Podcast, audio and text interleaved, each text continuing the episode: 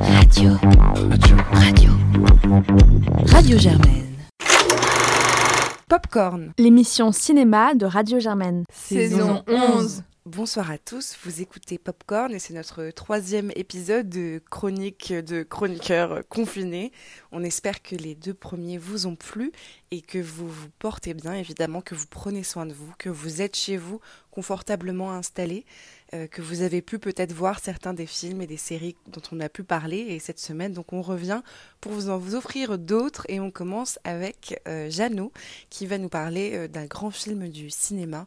Et je lui laisse la parole tout de suite. Bonjour, j'espère que vous allez bien. Aujourd'hui, je reviens avec une chronique confinée sur un film que j'ai eu l'occasion de voir pendant ces temps compliqués, disponible sur Arte en replay.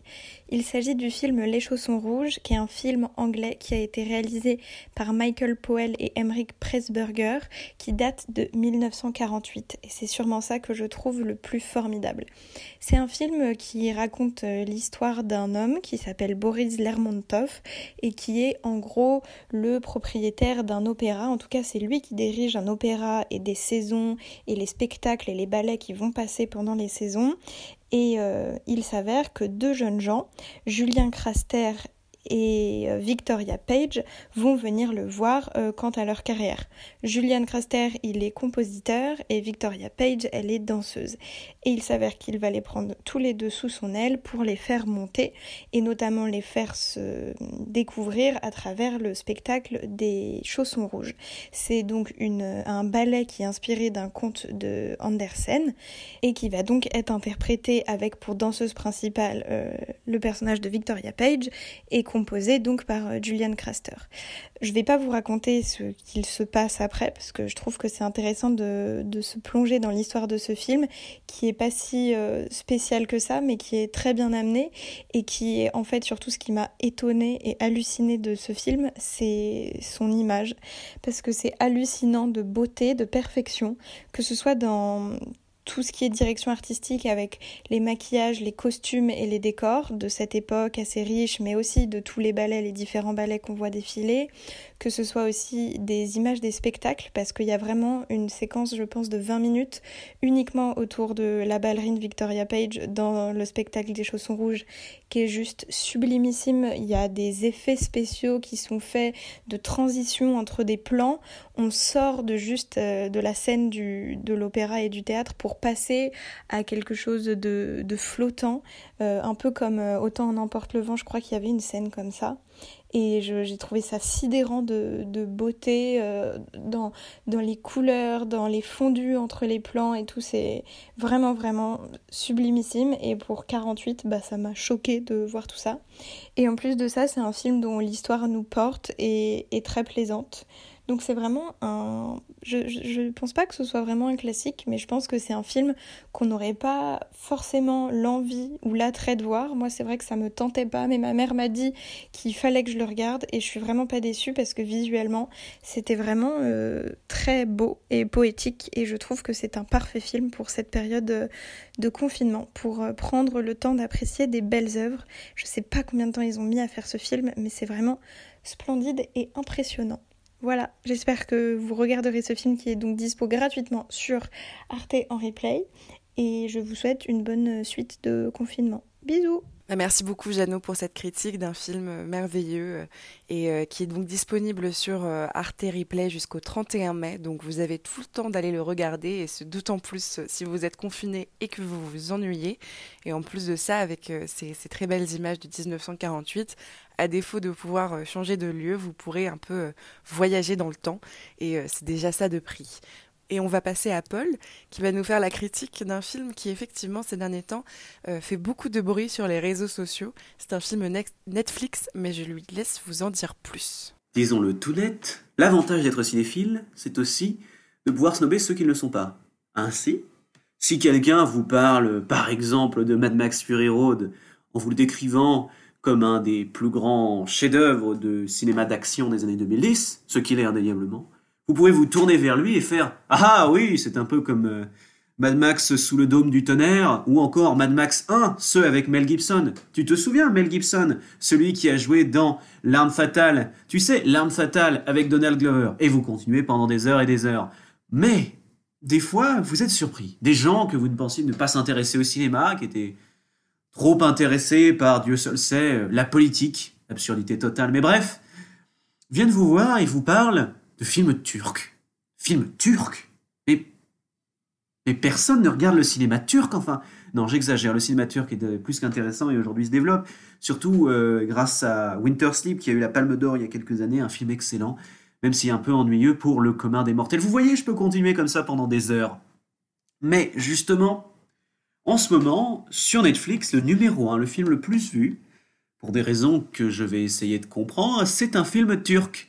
Un film turc dont le nom m'échappe soudainement, mais je vais essayer de vous le prononcer du mieux que peu. Yedinti Kogustaki Muchize. Apparemment, je me base sur ce qui est marqué sur IMDb. Enfin bon, ce qui est important ici, c'est que pour des raisons pas claires, ce film a explosé sur les internets, français surtout d'ailleurs, au travers apparemment d'un grand, grand, grand réseau de bouche à oreille sur les réseaux sociaux. Et ça c'est très intéressant déjà, puisque nous avons atteint quand même un film dont je parlerai dans quelques secondes, mais qui n'est pas un grand film, qui est un film sympathique, et par la combinaison du confinement et de quelqu'un qui apparemment poste sur Internet que c'est l'un des films les plus émouvants de tous les temps, des influenceurs, des réseaux, etc. Et maintenant, des torchons qui servent de journaux populaires, notamment, euh, je viens de voir un article de Mademoiselle sur l'interprétation du film qui a fait, qui t'a fait, et je cite, pleurer toutes tes larmes. Eh bien, c'est devenu euh, le gros film du moment, et j'espère que ça aidera son réalisateur à en produire d'autres, parce que maintenant parlons du film en lui-même. Alors, ce film est donc l'histoire d'une petite famille vivant dans la campagne euh, dans les années 70, alors que euh, le père, qui est sous-doué, euh, va se retrouver enfermé après une bavure, en réalité, une amie de sa fille et fille d'un général, et cette amie-là va, en jouant avec le débile, puisque c'est un peu comme ça qu'on l'appelle, euh, va euh, se noyer et mourir, et il la sort, et se fait immédiatement arrêter et condamné à mort euh, par le général qui décide de se venger et qui va tout faire donc pour le condamner. D'autre part, il va donc rencontrer dans sa cellule tout un tas d'individus qui vont, qu'il va amener à une forme de rédemption, lui et surtout sa relation avec son adorable fille, qui euh, va occuper l'autre moitié du film, parce que le film est séparé entre la perception du père qui se fait tabasser en prison et la fille qui euh, se balade dans des très très beaux paysages euh, pendant la grande majorité de celui-ci. Maintenant, il s'agit effectivement de comprendre qu'est-ce qui est émouvant. Donc c'est un mélo, indéniablement, c'est un mélo raconté de sorte à faire pleurer le public, la musique s'emballe, à chaque moment d'émotion. On pleure, on pleure, on pleure, ça ne s'arrête jamais. Et là, il va mourir. On pense qu'il est mort. En fait, il n'est pas mort. Et en fait, il se sacrifie pour lui. Et c'est encore plus émouvant. La, grand-mère meurt parce qu'il y a une grand-mère qui effectivement s'occupe du père et de la fille. Ça ne s'arrête jamais. En fait, tout est évidemment extraordinairement prévisible. On voit venir n'importe quel retournement de situation à 300 km. Euh, et en plus, pour, dire, on a, pour utiliser cette euh, citation que j'ai trouvée récemment euh, qui parlait de la musique pendant l'URSS, et plus vraiment de la musique du compositeur Titon, Tikhon Krenikov, un compositeur essentiellement connu pour avoir fait ben, de la musique qui plaisait au pouvoir. Il y a cette incroyable citation donc du musicologiste André Lischk qui parle de cette musique et qui, je pense, résume très bien on a tout au moment où on s'attend à la voir. Et c'est exactement ça pour ce film, on a tout au moment où on s'attend à la voir. Et c'est parfait, puisqu'encore une fois, c'est un film qui explose dans un contexte très particulier, notre enfermement, notre début d'insanité, euh, nos tendances cannibales, et surtout notre besoin maladif d'émotion, alors même que nous sommes séquestrés avec des gens que nous haïssons, à savoir notre propre famille souvent, ou pire encore, nos compagnons. Et justement, ces émotions simples et faciles, cette petite fille adorable, ce, cet abruti qui se fait tabasser, mais finalement qui est accepté par euh, les malfrats euh, qui habitent sa prison, qui en viennent à l'aider. On parle de la famille, on parle de valeurs simples finalement. C'est un film assez conservateur. Et justement, c'est ça qui nous rapproche et c'est ça qui nous émeut plus qu'autre chose. Parce qu'au fond, on s'en fout de ce scénario, on l'a vu mille fois ça pleure, ça pleure, on fait monter la tension, il y a des histoires de, de, de, de, pendaison, donc évidemment, euh, nous, ça nous touche, on veut pas mourir, surtout qu'on a peur de la mort en ce moment, donc évidemment, perdre des proches est toujours désagréable. Et finalement, ça se finit bien, un happy ending finalement qui nous réjouit tous et qui nous fait peut-être nous dire que d'ici quelques temps, on pourra sortir. Et voilà, c'est ça finalement, euh, ce film turc. Je ne vais pas essayer de reprononcer le nom parce que je ne veux pas faire euh, écorcher ces mots qui ont l'air euh, si bien choisis. Et je vous le conseille quand même, c'est un bon moment à passer. On pleure, on pleure, on pleure, et à la fin tout se finit bien. Et c'est que ça qui compte. Bah, merci beaucoup Paul pour cette critique de ce film dont je ne vais pas m'essayer à prononcer le titre, mais dont vous pouvez évidemment retrouver le nom euh, dans la description de cet épisode.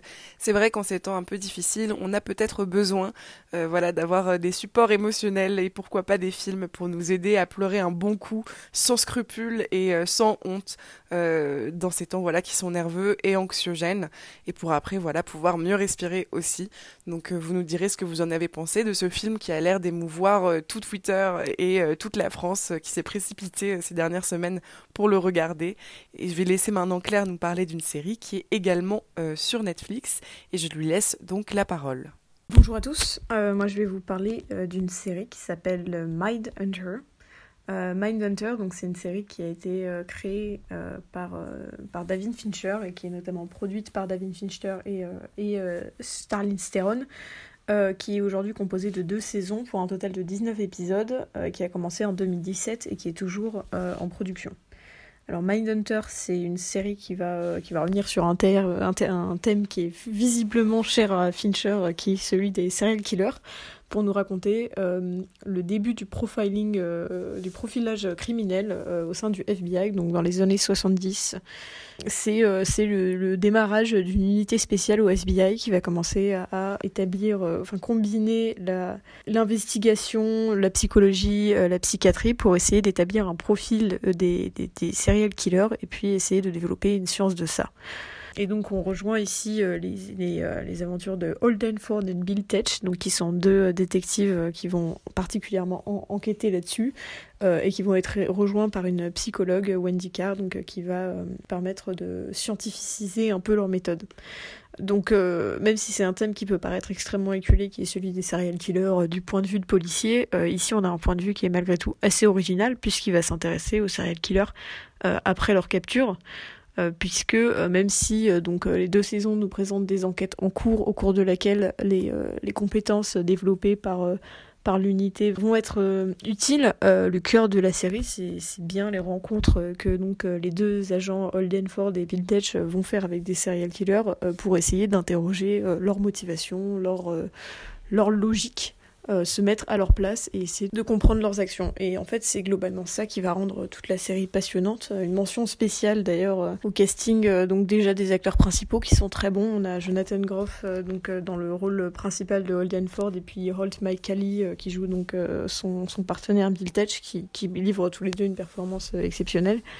mais, mais vraiment, il y a un énorme atout dans le choix des, joueurs qui vont jouer, enfin des, acteurs qui vont jouer les, les différents euh, serial killers qui sont à la fois très bien castés pour euh, une simple ressemblance physique, mais aussi pour une performance qui est à la fois euh, glaçante, qui arrive à être tout à fait sur le fil entre des personnes qui, qui voilà, sont en prison derrière les barreaux, donc on n'a plus du tout cette tension, cette urgence qu'il y a dans la, dans la, la capture. parce que voilà, ils sont déjà, ils sont déjà sûrs de leur sort et donc ils reviennent sur leur meurtre avec une froideur et un détachement absolument glaçant. Euh, donc on va avoir euh, sur les serial killers, on va rencontrer Charles Manson, euh, Ed Kempler, BTK, etc. Donc, un panel assez large. Et voilà, on retrouve ici un thème qui est très cher à, Fincher, qu'il avait déjà très largement exploré dans Zodiac. Zodiac qui ressemble à la série en de nombreux points, notamment pour son rythme et pour son esthétique. on est très très loin de la série qui fait un peu un épisode une enquête. Euh, là, c'est vraiment des enquêtes qui s'étirent euh, sur des saisons, voire qui ne sont même pas résolues à la fin de la saison. Et euh, donc pour un rythme qui est assez lent et une esthétique qui est très voilà, très très semblable encore une fois à Zodiac, très millimétré, encadré, et qui permet en fait, enfin voilà, même si David Fincher ne réalise que les deux premiers et deux derniers épisodes de chaque saison, il y a son esthétique qui est partout. On trouve également son talent pour diriger les acteurs et avoir vraiment, vraiment un récit qui, s'il est très plat, enfin s'il peut paraître très plat en apparence parce que c'est beaucoup de discussions, très peu de courses-poursuites et de choses qui sont, seraient a priori palpitantes, au final on, est, on se retrouve absolument passionné par cette exploration à la fois donc, de, de, bah, voilà, de, de ce qui pourrait se passer dans la tête de serial killer, mais aussi bien plus encore, euh, c'est un portrait de la société américaine à, ces moments-là, donc euh, qui est représenté avec une esthétique très léchée, très calme, colorée, mais qui, euh, mais qui d'un autre côté se fascine pour, pour, pour ces serial killers. À chaque fois qu'ils évoquent leur, leur, travail directement, ils se retrouvent avec des questions. Enfin, les, les, agents se retrouvent confrontés à des personnes qui les questionnent sur les petits détails de, de, ces, de ces enquêtes, etc. Mais, mais également des sociétés qui sont la matrice de ces, de ces serial killers. Et donc c'est tout ça euh, que, va explorer David Fincher euh, dans cette série absolument euh, passionnante que je vous conseille donc très grandement. Bien, merci beaucoup Claire pour donc cette série Mindhunter à voir sur Netflix. Effectivement, je trouve aussi, puisque j'ai vu la série, qu'on retrouve beaucoup de l'esthétique de Fincher, donc ça plaît ou ça déplaît. Il y a beaucoup de voilà, si vous avez vu Zodiac, c'est vrai que esthétiquement, visuellement, ça y ressemble beaucoup, mais ça ressemble aussi euh, à Seven, euh, donc où il reprend aussi ce thème voilà du, tueur en série, un thème effectivement qui lui est cher, et même plus récemment Gone Girl avec cette esthétique euh, très grise, nuance de gris, assez froide, un peu plate. donc voilà, encore une fois, ça plaît ou ça déplaît, mais en tout cas, effectivement, il y a une vraie patte de réalisateur derrière. Et on va passer donc à la critique de Jade qui va, elle, nous parler d'un film. Bonjour à tous. Aujourd'hui, je vais vous présenter un film qui s'intitule Mon premier combat ou First Match, qui est disponible sur Netflix et qui a été réalisé en 2018 par Olivia Newman. Donc c'est un film qui se déroule à Brooklyn, aux États-Unis, qui est au sein donc d'un quartier qui est populaire, avec des classes sociales qui sont en difficulté économique et sociale, et qui va vraiment centraliser sur le destin d'une jeune fille qui est appelée Monique et qui est jouée par l'actrice Elvire Emmanuel. Donc dès le début, on a un peu tous les éléments qui sont donnés, qui accablent d'une certaine façon le, personnage de Monique et qui donnent vraiment une image péjorative de sa personne. C'est-à-dire qu'elle est déscolarisée, elle est vulgaire, violente dans ses mots et ses gestes, et elle semble vraiment en rébellion contre tous, y compris les nombreux foyers d'accueil, donc les familles en leur sein, et les résidents euh, auxquels elle va faire face.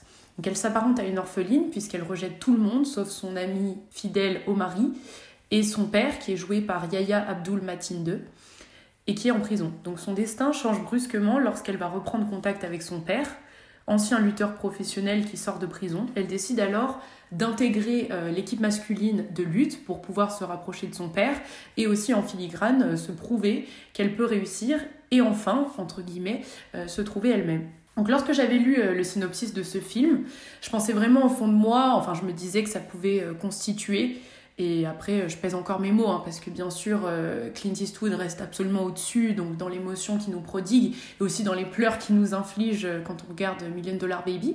Donc je voulais un peu retrouver cet esprit-là, c'est ce que je me disais.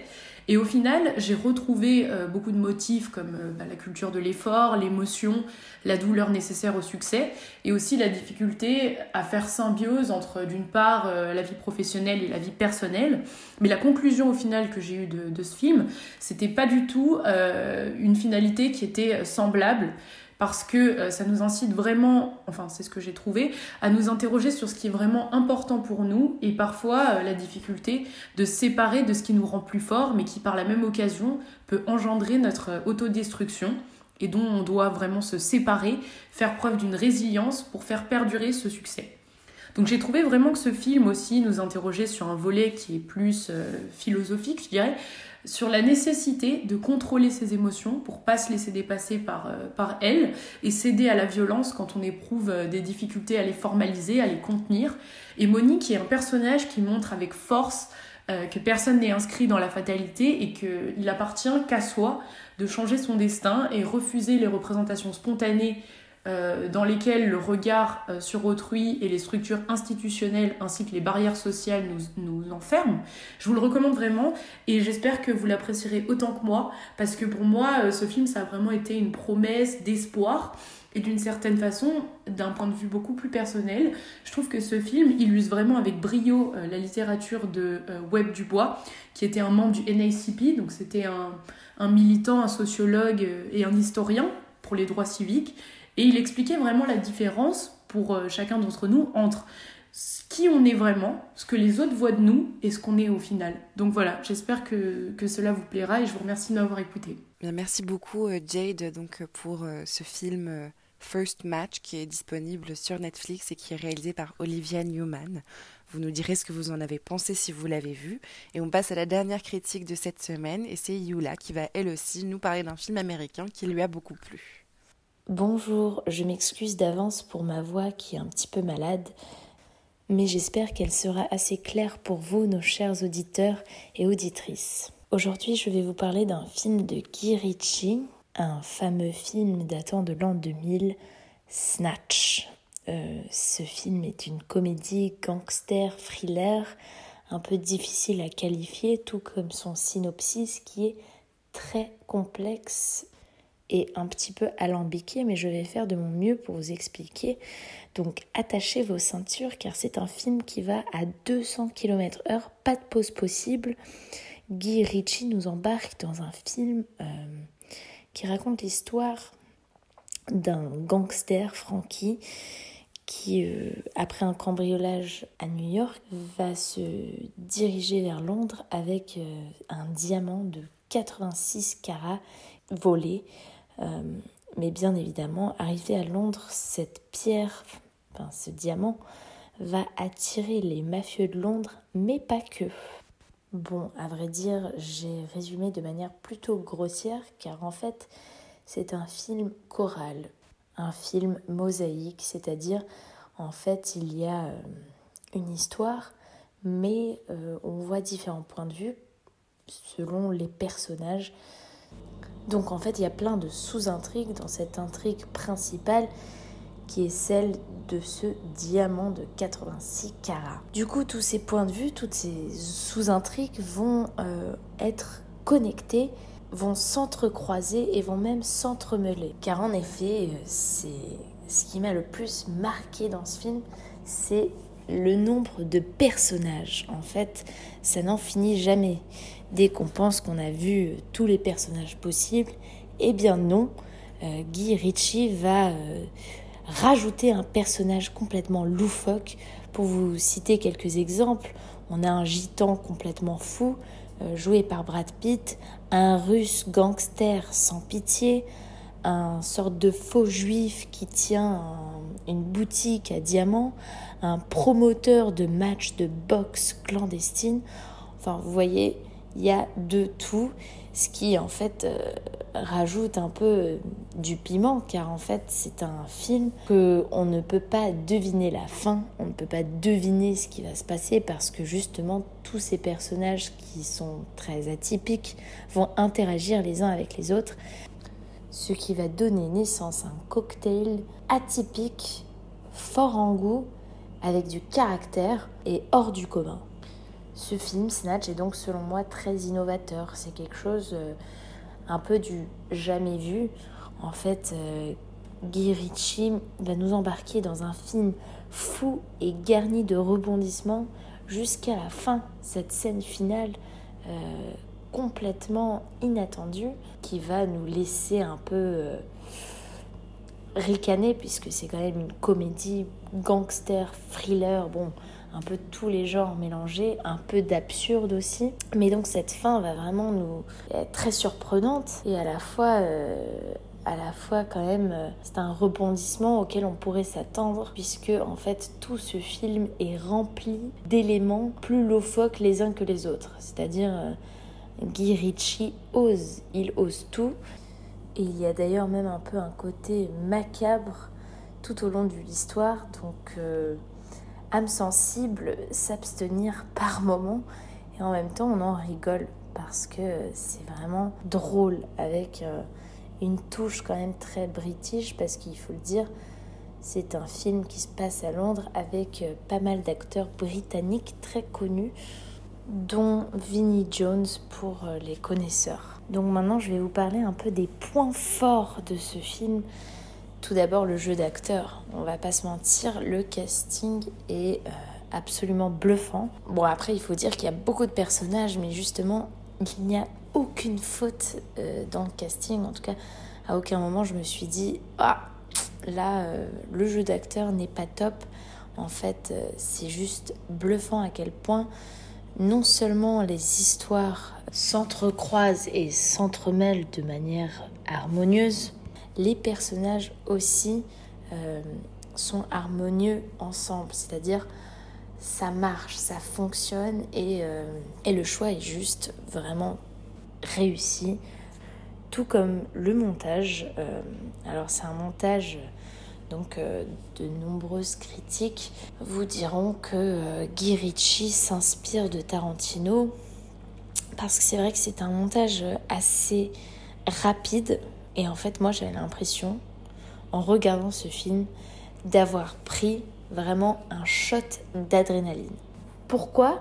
Parce que c'est un montage qui est très rapide. C'est un peu un montage qui donnait donnerait l'impression d'être sous une certaine drogue euh, au spectateur, au public, parce que quand on regarde, en fait, on voit toutes ces intrigues qui s'enfilent, qui s'enchaînent, euh, enfin toutes ces sous-intrigues, pardon, tous ces personnages, toutes ces, toutes ces histoires qui se mélangent. Euh, cette, euh, ce film, ce puzzle qui se compose. Et en même temps, on est en plein milieu dedans, on n'a pas le temps de s'arrêter. On est, euh, on est embarqué comme ça euh, par ce montage aussi, parce qu'en fait, ce montage va jouer avec nos sens, mais jouer aussi par, par le visuel. Donc, par exemple, on observe des, des sortes de accélération, des ralentissements, les transitions.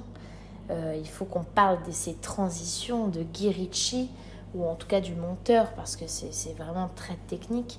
Ce sont des transitions qui sont très réfléchies euh, et on sent que les scènes se défilent de manière certes illogique dans le sens où euh, les rebondissements n'ont pas forcément de logique, mais les transitions font que on n'est pas trop déconnecté de toutes les histoires qui se passent les unes avec les autres. Euh, c'est des transitions très subtiles, des mouvements de caméra que en fait on a l'impression que bah, on a cette histoire mais juste à côté, c'est comme si c'était la pièce d'à côté. On a euh, l'autre personnage et lui, il vit cette même histoire de cette manière-là. Et donc, en fait, on, bouge de personnage en personnage, mais ce n'est pas perturbant dans le sens où les transitions sont bien menées et ce ne sont, et ce ne sont pas des euh, transitions banales. C'est-à-dire, c'est vraiment pour moi personnellement, par moment, quelque chose qui, euh, comme un roller coaster. Et à la limite, on a envie de voir la scène prochaine juste pour voir comment on va passer d'un personnage à un autre. Après, moi, je vais quand même mettre en avant un point négatif, mais un point négatif qui est quand même assez important, c'est que le film est très confus. Et par là, je, sous-entends que je pense qu'il est très difficile pour certaines personnes de suivre ce film. C'est-à-dire si on a, si on est dans un état d'esprit assez concentré, si on comprend bien l'anglais, si on le regarde en anglais, si on aime les films qui sont compliqués à comprendre, c'est-à-dire des films, euh, moi, moi j'appelle ça souvent des films qui devraient être des séries. en même temps, bon, ce, qui est, ce qui est bien dans Snatch, c'est que c'est très rapide et que justement, on saisit pas tout et euh, à chaque fois qu'on le re-regarde, on peut saisir un nouvel élément. Mais ça, ça dépend des goûts de chacun et de, de, de chacune. Personnellement, je ne suis pas trop fan des histoires qui ont tendance à être trop compliquées. Tout simplement parce que, par exemple, là, on avait plein de personnages, mais très, très, très intéressants, qu'on n'a pas assez vus. Je pense notamment, au, par exemple, au gitan complètement fou, joué par Brad Pitt, qui s'avère aussi être un boxeur clandestin, enfin un champion de la boxe clandestine. Eh bien, ce personnage, on le voit assez souvent, et pourtant, on ne le voit pas assez. Et c'est peut-être justement ça, c'est qu'on voit plein de personnages différents. En fait, c'est des amuse-bouches. Chaque, euh, chaque personnage est une sorte d'amuse-bouche. Et euh, le tout nous donne cette satisfaction de que c'est délicieux et nous donne l'envie d'en avoir plus. Mais le problème avec ça, c'est qu'on ne sait plus regarder. On ne sait plus, enfin en tout cas moi, on ne sait plus où regarder, on ne sait plus quoi penser dès qu'on arrive à, ressentir les émotions ou vraiment à comprendre un personnage. La transition fait que pouf, on saute à un autre et même si comme je l'ai déjà dit, les transitions sont très bien faites. Euh, il n'empêche qu'elles euh, sont très fréquentes puisque euh, les histoires sautent les unes vers les autres de manière très rapide. C'est-à-dire que chaque scène dure à peu près 4 minutes ou 5. Bon, certaines sont plus longues que d'autres, mais pour vous dire qu'il y a plein de petites scènes et on saute d'un personnage à un autre. Mais euh, donc c'est pas facile à saisir. Euh, je le dis parce que je l'ai regardé avec mon père, mon père qui est grand cinéphile mais qui n'a rien compris à Snatch. En tout cas, il a, compris euh, quelques éléments, les éléments les plus importants, mais il n'a pas saisi toute la subtilité et pas forcément toutes les blagues, alors qu'il a regardé beaucoup de films dans sa vie, des films de toutes les couleurs, et pourtant, ce film l'a quand même confus et je pense que euh, c'est tout à fait compréhensible parce que euh, ce n'est pas un film facile. Mais je pense qu'une fois qu'on le comprend et qu'on se laisse emporter par cette adrénaline, par ce shot d'adrénaline, il est très agréable à regarder et je pense que c'est un film qu'il faut re-regarder. Car c'est en le re-regardant qu'on peut vraiment saisir tous les éléments et euh, les personnages, mais aussi en le regardant, on peut euh, comprendre les répliques, le langage, la parole qui est très importante dans ce film. On l'a souvent d'ailleurs comparé à Pulp Fiction, parce que Pulp Fiction, selon moi, c'est aussi un film qu'il faut re-regarder. Il y a des films comme ça, donc. Euh, mais je vous encourage, puisque pendant ce confinement, vous avez le temps de regarder des films, mais aussi d'en re-regarder. Donc euh, voilà, je vous encourage de regarder Snatch. Néanmoins, ne soyez pas trop fatigués et accrochez-vous euh, dans cette euh, aventure qu'il ne vous laissera pas indifférente, j'en suis sûre merci beaucoup Yula du coup de mettre euh, fin à ce euh, tour de France des euh, chroniqueurs cinéphiles confinés.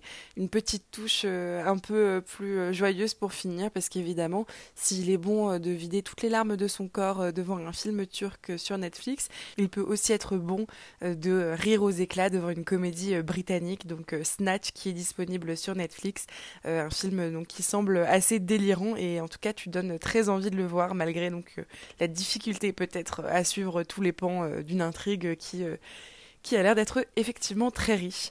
Donc on vous remercie de nous avoir écoutés, on espère que ça vous aura plu, que ça vous donnera des idées. Encore une fois, on pense très fort à vous, on espère que vous êtes bien confinés et, que ce n'est pas trop difficile pour vous euh, de surmonter ce moment qui est difficile pour nous tous. En tout cas, on, revient la semaine prochaine avec encore d'autres films et d'autres séries à vous proposer pour vous divertir et pour peut-être essayer de passer un confinement un peu moins douloureux. et on vous dit à la semaine prochaine. Bonsoir.